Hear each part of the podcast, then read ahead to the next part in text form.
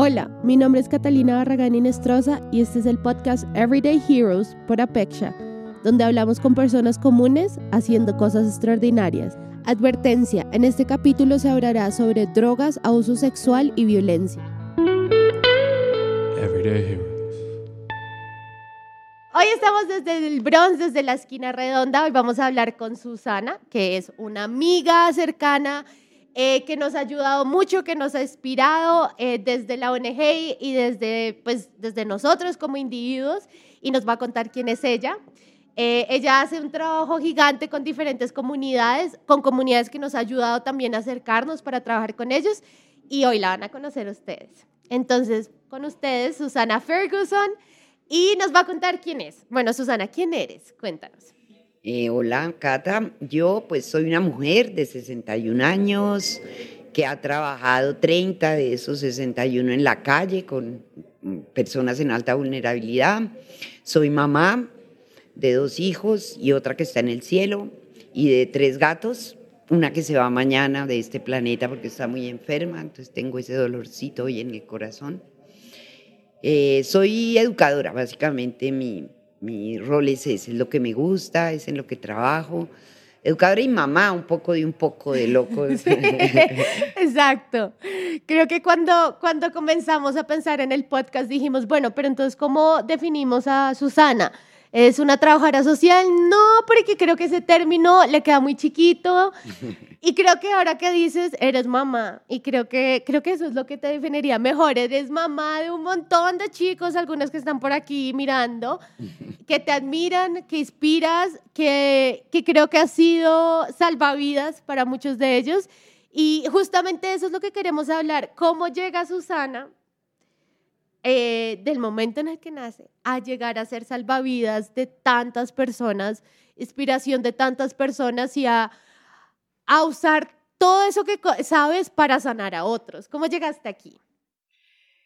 Bueno, pues mi primer paso, bueno, lo primero que hay que decir es que Susana fue una pésima estudiante. Yo batallé en la vida escolar y en la vida universitaria ferozmente eh, intenté estudiar tres carreras, terapia ocupacional, enfermería y filosofía, y no me gradué en ninguna, pero todas me dieron un montón de elementos.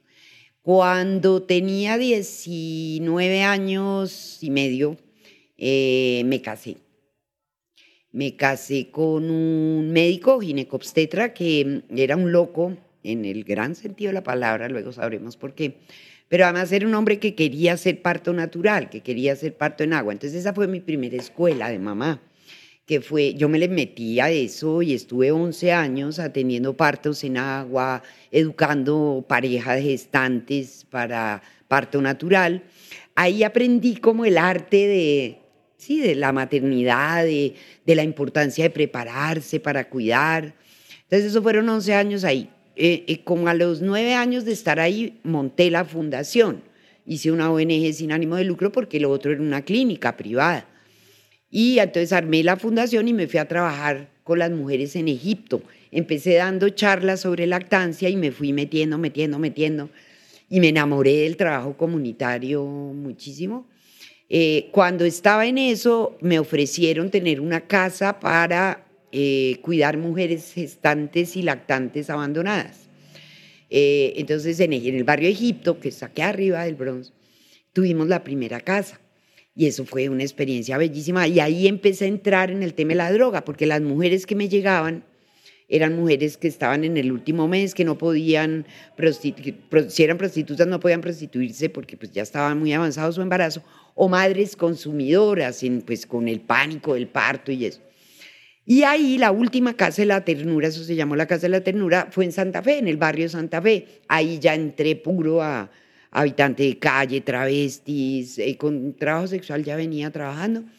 Y ahí aprendí el arte de la reducción de daño. Ahí me encontré con la Caritas alemana, un hombre que se llama Efraín Milanés, que fue mi maestro y el amor de mi vida además, porque este proyecto tiene en todas partes una base amorosa ese hombre yo me volví loca con él, así loca, y yo hacía todo, y yo trabajaba para él, y yo, y ahí, y él me formó, él es un psicoanalista, y entonces ahí aprendí investigación, ahí aprendí reducción de daño, eh, comencé, aprendí investigación también, porque empezamos a hacer un proyecto muy grande en varios países, Y ahí empezamos a hacer investigación en la acción y se presentaron estadísticas en el 2005 y pues la estadística fue buenísima, o sea, realmente la cosa funcionaba y entonces me invitaron a trabajar en el Ministerio de Salud. Entonces ahí entré, como pues tocó hacer 20 maromas porque no tenía papeles ni nada, como... Em, y, y, entonces ahí empecé a ser asesora nacional de reducción de daño en la construcción de la política contra drogas, en el eje de mitigación, yo dirigía el eje de mitigación. Y em, entonces ahí aprendí lo que es la reducción de daño, que era muy clínica, ahora eso se ha transformado de una manera maravillosa. Y en el centro de escucha, que era la estructura de cuidado, porque el centro de escucha es un lugar de cuidado abierto para todo el mundo, ahí aprendí. Eh, aprendí el poder sanador del amor, el poder sanador de darle a la gente oportunidades. A veces les damos una oportunidad y ya queremos que salgan con historias tremendas. Aprendí lo importante que es trabajar con pares comunitarios. Son un elemento absolutamente fundamental la gente que vive el mismo problema y que se pone a ayudar a otros, se ayuda a sí mismo, pero además tiene la manera de juntarse y, hablar en el mismo lenguaje. Luego, en el 2016, bueno, luego hubo una ruptura enorme en mi vida que fue la muerte de mi hija. Mi hija se suicida a los 19 años en el 2012 con una historia de abuso sexual por parte de su papá. Entonces, pues eso fue una vaina muy dramática, además porque yo trabajaba en el tema, o sea, yo he debido darme cuenta y no me di cuenta. Yo me enteré del abuso 20 días después del suicidio de ella, cuando alguien vino y me contó y yo quedé como en shock. Entonces ahí hubo una ruptura muy grande en mi vida que me, que fue, pues fue terrorífico, pero también me enseñó lo que es el dolor real. Porque es que uno, ay, estoy deprimido y tal, pero es que el dolor de la tragedia, de vivir uno la destrucción de todo, de la familia, la muerte de la hija, eso me fortaleció muchísimo y me mostró cómo el arte es poderosamente sanador. Aquí tenemos, a nuestra mascota que se pasó por delante de la cámara. Em, y entonces ahí me, en el 2016 me ofrecieron volver a trabajar. Yo no, los cuatro años estuve encerrada haciendo arte, fumando marihuana y haciendo el duelo, tratando de entender qué era lo que me había pasado. Y también trabajando con niñas abusadas, porque en esos, meses, en esos años trabajé con muchachas abusadas para entender un poco cómo era. Y entonces luego entré a trabajar al IDIPRON. En el IDIPRON estaban los muchachos que habían desalojado del Bronx. Y ahí empezó esta aventura que es hoy el colaboratorio de la memoria de la esquina redonda. Em, entonces ellos eran raperos, eh, yo armé un, un, estudio prácticamente dentro de la casa con una cafetera. Todo empezó con el amor y la cafetera, son las raíces de todo este asunto. Y entonces tomaban tinto, cantaban ahí en mi oficina y era muy divertido. Eh, y nos presentamos a un proyecto de investigación y la pregunta de investigación fue, ¿Dónde están los que no están guardados en el patio? Y a partir de ahí comenzamos, ellos se fueron con grabadoras a trabajar eh, pues en, los parches y a recoger testimonio. Y con esa investigación presentamos un proyecto y nos ganamos un proyecto en IDARTES de 20 millones de pesos que nos permitió que ellos salieran de los patios, lo cual además vino también a mostrarnos cómo se necesita autonomía, dependencia, los programas asistenciales dan cosas, pero pero ahí los dejan amarrados y la cosa no tiene proceso. Construimos la maqueta del Bronx, construimos canciones en las que ustedes nos ayudaron y nos grabaron, presentamos, pues eso fue un éxito, la maqueta fue un éxito, las canciones fueron un éxito, los muchachos se empoderaron con eso. Y, luego la fuga, cuando estábamos exponiendo la maqueta en el Museo Nacional, llegaron de la Fundación Gilberto Alzate a conocerla y nos invitaron a trabajar en el Bronx. Y en el 2019 comenzamos el primer laboratorio ya en territorio y desde el 2019 estamos investigando toda la memoria histórica, trabajando con los jóvenes del IDIPRON que siguen viniendo y acompañando todo el proceso. Ellos hoy son mediadores, son facilitadores y pues son el alma del proyecto, ¿no? Entonces así fue que se dio esto. Pues es, es claramente un largo camino y nosotros queríamos preguntarte algo Tú eres la bandera de los pares. de la idea de que nadie puede enseñar más que una persona desde la experiencia, em, de que hay una diferencia gigante entre que un psicólogo te hable desde la academia a que te hable una persona que fue consumidora, que salió a través de la música o a través del arte y que te diga, si se puede y te voy a demostrar que yo soy eso. Creo que, si no entiendo mal, tú eres una par también, ¿no? Cuando hablas de abuso sexual y de entender el dolor, porque hemos podido evidenciar como tú en personas que trabajan en, eh, que han sufrido el conflicto armado, como fue en Sucre, las has ayudado a sanar. ¿Tú consideras que tu historia te convirtió en un par para sanar? Totalmente, totalmente. Toda mi historia, no solo la muerte de mi hija, todo este tránsito de estar trabajando en parto natural desde una cosa muy científica, científica que eh, con su lado pachamámico, ¿no? Pero, pero era un trabajo desde la salud pública, ¿no? Eh, eso me preparó un montón, porque pues aquí, todos los días, que el absceso, que la... Entonces ahí me formé en salud, me formé en atención, en salud mental, también en acompañamiento de parejas, eso fue muy, muy importante. Y luego la muerte de mi hija, pues me muestra lo que es una tragedia familiar y me mete en el tema de abuso. Yo espero que en 2023 sea el año en que vamos a trabajar eso, porque todavía tengo una deuda con ese tema. Tenemos que trabajar para prevenirlo. Entonces ahí, digamos que la vida me pone ahí una cosa tremenda, pero es diciéndome, bueno, hágale, ¿no? Y eh, lo otro es, mi, los yo soy lo que soy gracias a los pares todos estos muchachos, todas estas niñas que me han acompañado, que me han permitido entender, que me han, me han abierto su vida y sus corazones, ¿no? Eh, eh, eso ha sido pues fundamental en mi formación. Yo me he formado en la acción. Tuve muy teoría, digamos, cuando estábamos con la Caritas, pero realmente todo ha sido la acción. Entonces la vida, yo siento que la vida me ha ido empujando, empujando y enseñándome y dándome herramientas eh, para, para poder atender pues lo que hoy atendemos, que es grande, grande y profundo.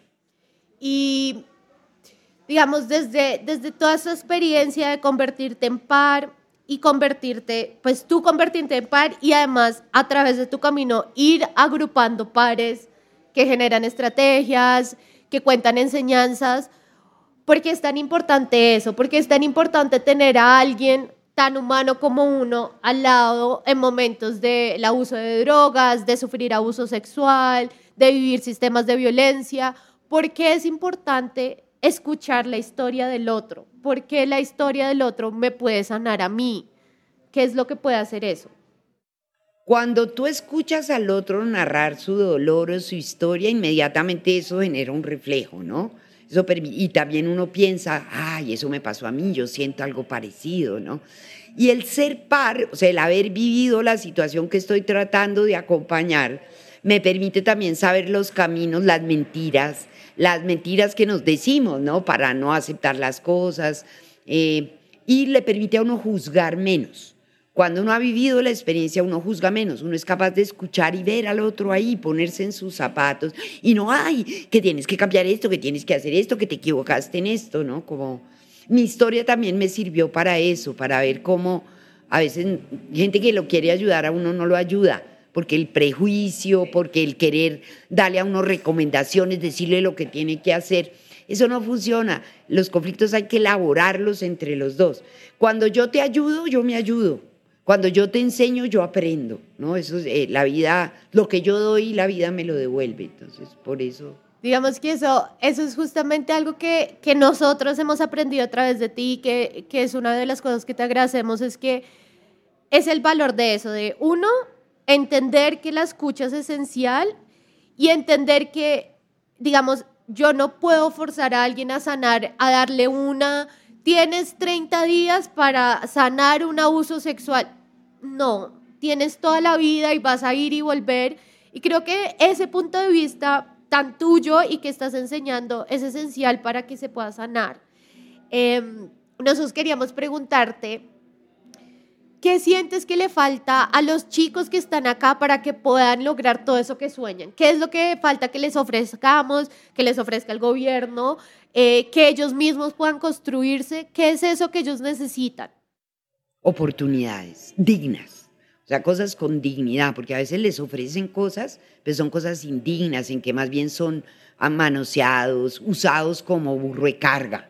Lleven sillas, traigan sillas, párense aquí, hagan no sé qué, pero no los dejan crecer. El, el mayor encanto que tiene el bronce en este momento es que es un espacio de pedagogía. Aquí, claro, me ayudan y yo a veces los pongo a que hagan cositas, pero aquí la gente viene a aprender y a enseñar lo que sabe. Esa es otra cosa que nos falta a nosotros como instituciones comprender el valor de lo que ellos tienen para darnos. Siempre les queremos dar, embutir y embutir. Y entonces hay que formarlos, darles, eh, normalizarlos, ¿no? Pero pocas veces nos sentamos a ver qué nos pueden dar, todo su saber, toda su fortaleza.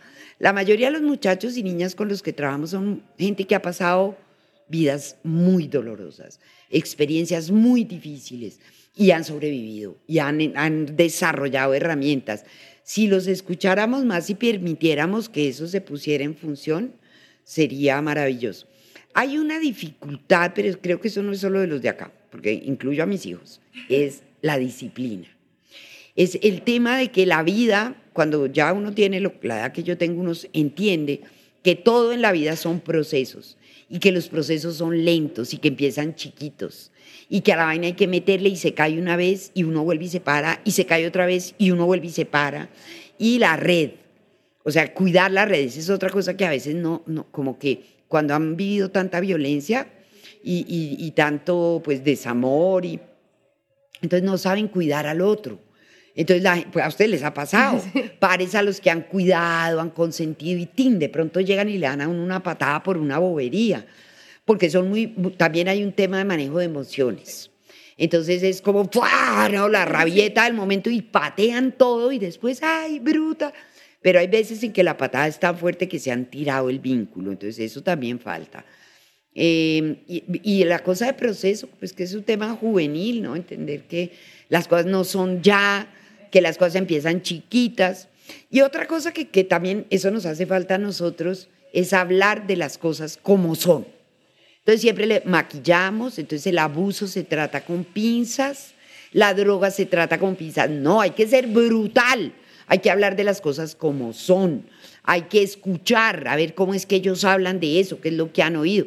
Pero es que no oímos, queremos embutirles y embutirles y embutirles cosas y que aprendan y que aprendan, pero poco los escuchamos. Entonces. Creo que eso, eso es muy importante y es hablar de las cosas tal como son, ¿no? Digamos que nosotros podemos jugar a eso. Bueno, hablemos del abuso sexual, pero hablemoslo aquí para que nadie incomode. El abuso sexual es incómodo. Total. Es violento, es agresivo, daña. Entonces, ¿por qué lo vamos a tratar como si fuera otra cosa? Y eso también es exponer a las personas que podrían llegar a sufrir esos eh, abuso sexual o el abuso de drogas con la verdad. Porque es que cuando lo escondemos, también permitimos que el abusador o que la persona que te va a jalar a las drogas te pueda jalar, porque es que como es tan chiquito, como, ay, no, es una cosita así, pues no lo entiendo el tamaño que es. Y esa idea que tenemos de que hablar de drogas o de sexo es inducirlos. Entonces, yo, por ejemplo, creo que a los niños deberíamos hablar desde los cuatro, cinco años, antes de ser posible, del templo sagrado de la sexualidad, de tu cuerpo, que no te tocan, de que nadie, de que hay gente mala porque es que este asunto de que el, como que todo es azulito perfecto, no, este mundo está lleno de gente loca. Y si uno no se sabe defender, pues le pasan por encima. Entonces, hay que, y hay que salir del closet del abuso. Esa es mi tarea del 2023. Vamos a generar una estrategia donde las mujeres puedan salir, denunciar y sanar. Denunciar y sanar. Que creo que, bueno, alguna vez tuvimos el honor de estar en esos espacios donde se habló de abuso y creo que algo que vimos ahí fue que eran de las 10 mujeres que estaban sentadas, 9 habían vivido abuso y la décima le había pasado a alguien más muy cercano. Entonces, si seguimos jugando a nadie le pasa o el abuso no existe, lo que estamos haciendo es que el perpetrador pues está contento, porque es que eso no existe, nadie va a contar. Entonces, me encanta eso de crear un sistema donde el abuso no es de la víctima. No, exacto. La vergüenza no la tiene que tener la víctima, el dolor es de la víctima, pero es causado por otro, y al que se debe juzgar es a él. No hay razón para que la víctima sienta culpa o pena o vergüenza porque fue violada, porque no tiene sentido.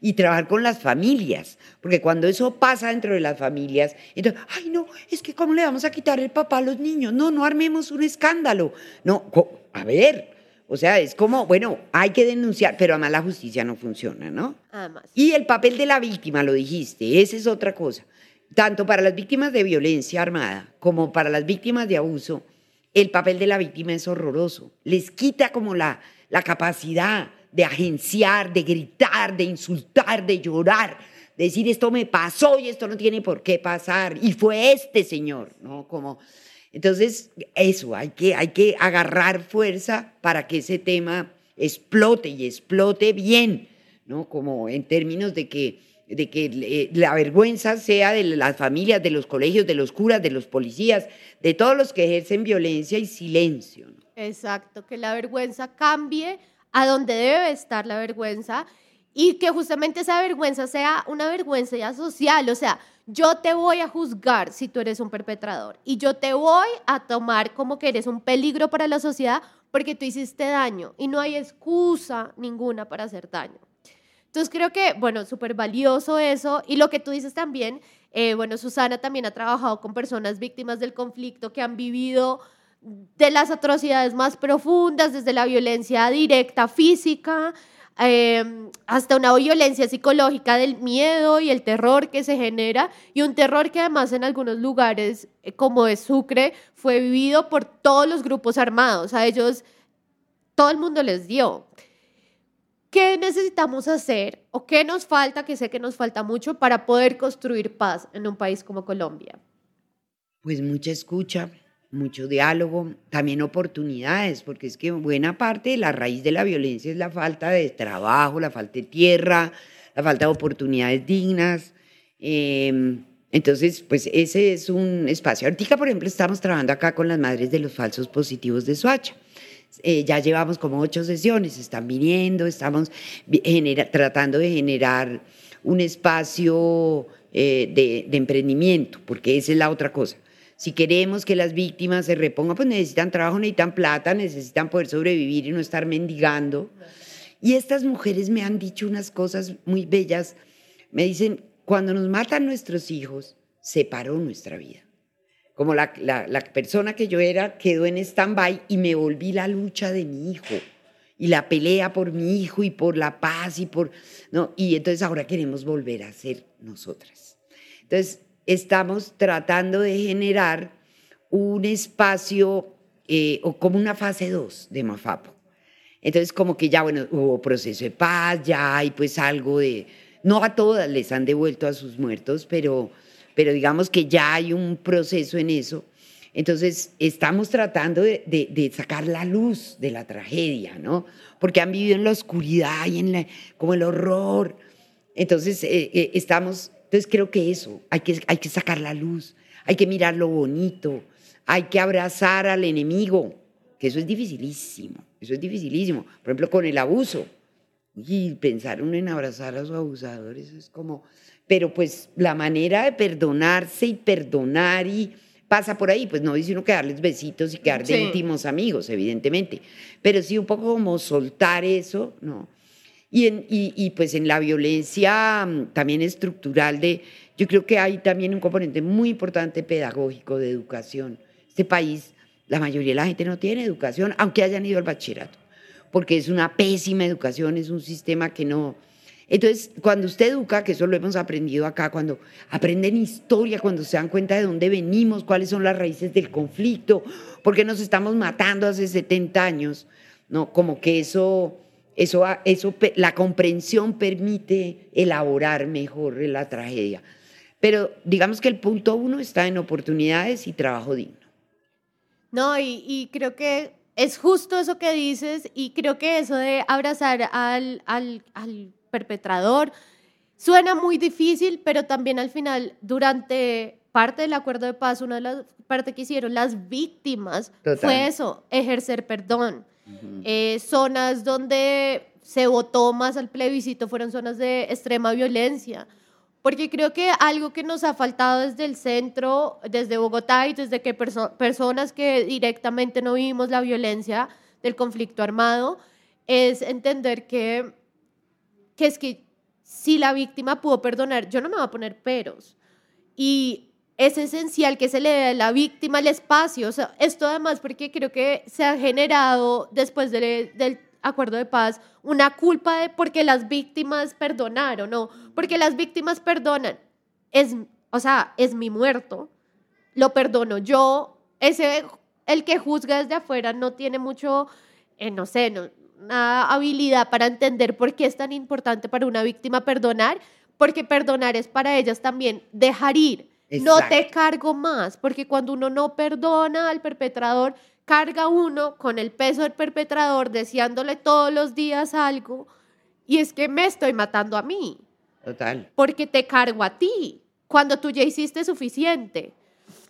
Entonces, creo que, creo que es esencial eso. En el momento que las víctimas, a través de todo el respeto, es, puedan perdonar al perpetrador, van a poder sanar y vamos a poder construir país. Total. Que nos falta mucho para construir país. Eh, bueno, Susana, eso era todo. Te damos muchas gracias por este podcast, por ser madre de todos tus loquitos y, y, porque estás entregándole al mundo, eh, yo creo que un grupo de chicos que todo lo que no habían encontrado se los estás dando y estás haciendo algo que creo que en algún momento dijiste que es pues el amor, ¿no? Sanar a través del amor, ser presencia en la vida de estos chicos y, permitirles saber que en el mundo hay personas que los aman, que los cuidan y que sueñan en sus habilidades y en todo lo que ellos podrían llegar a ser. Entonces, muchas gracias. Tenemos aquí uno de los hijos de Susana que quiere decir algo. ¿Tienes algo que para decir? Bueno, no tiene nada para eh, decir. Yo quisiera anotar algo más. Sí. Bueno, yo, digamos, soy una figura eh, de liderazgo pero esto es posible gracias a gente como ustedes, a gente como Tania, a gente como a la gente que nos ha acompañado. Esto tiene detrás de mí que es, digamos, una de mis habilidades, sí. tejer red, entusiasmar a la gente, ¿no? Como, entonces, aquí detrás de este proyecto hay un montón de gente de distinta, además los habitantes de calle, todo el mundo nos ayuda, lo hace posible, muestra resultados, que es lo que nos mantiene vivos, entonces digamos que yo tengo el honor de ser la líder, pero aquí el, el amor y el trabajo es de muchos, muchos.